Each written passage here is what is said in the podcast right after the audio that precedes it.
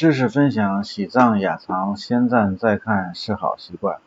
大家好，我是吴志伟。上一期呢，跟大家聊的是这个法身的释迦牟尼佛的形象啊，这是在释迦牟尼佛圆寂前，他加持自己的儿子罗睺罗尊者啊，十八罗汉里头的密行第一的罗睺罗尊者，请这个工巧天做的叫无处圣塔这么一个法身的形象。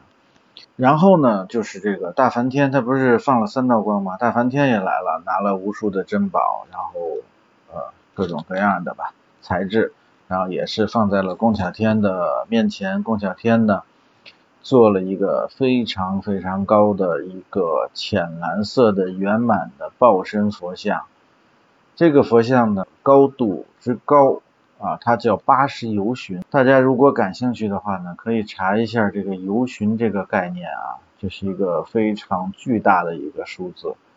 所以呢，我们在人类的这个世界呢，也看不见这尊佛像。呃，据说呢，它的功德呢，就是说只要向它供奉祈祷呢，可以在十二天之内啊，让这个供奉祈祷它的人达到。到达这个广果天，这个广果天呢是色界天的第二十二层天的第十六层啊，这这个里头这个大家如果感兴趣，自己去查一查这个广果天的这么一个概念。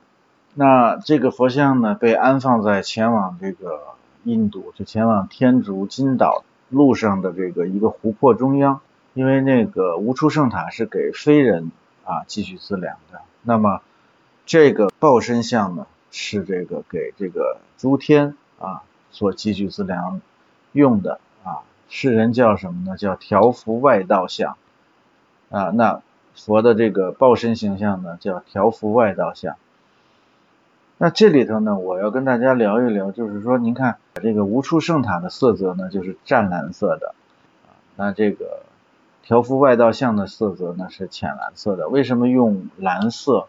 那这个蓝色呢，在佛教的修行里头呢，是一个非常高的境界的一个象征啊。在我们这个大圆满的修行里头呢，无因晴空，无因晴空是一个非常呃高的一个境界，修行的境界啊。这个里头呢，就是我们就不详细讲了，但是大家可以记，就是在印象里头呢，有一个这么一个印象。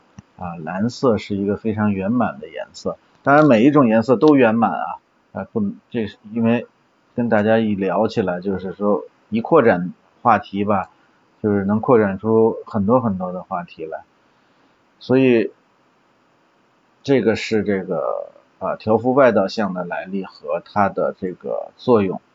那下一期呢，我跟大家聊就是啊弥勒菩萨。啊，找来的材料做的我们的这个化身像啊，大家如果喜欢我的分享呢，请大家点赞关注。如果有什么想法，请在这个评论区里头呢给我留言。啊，谢谢大家。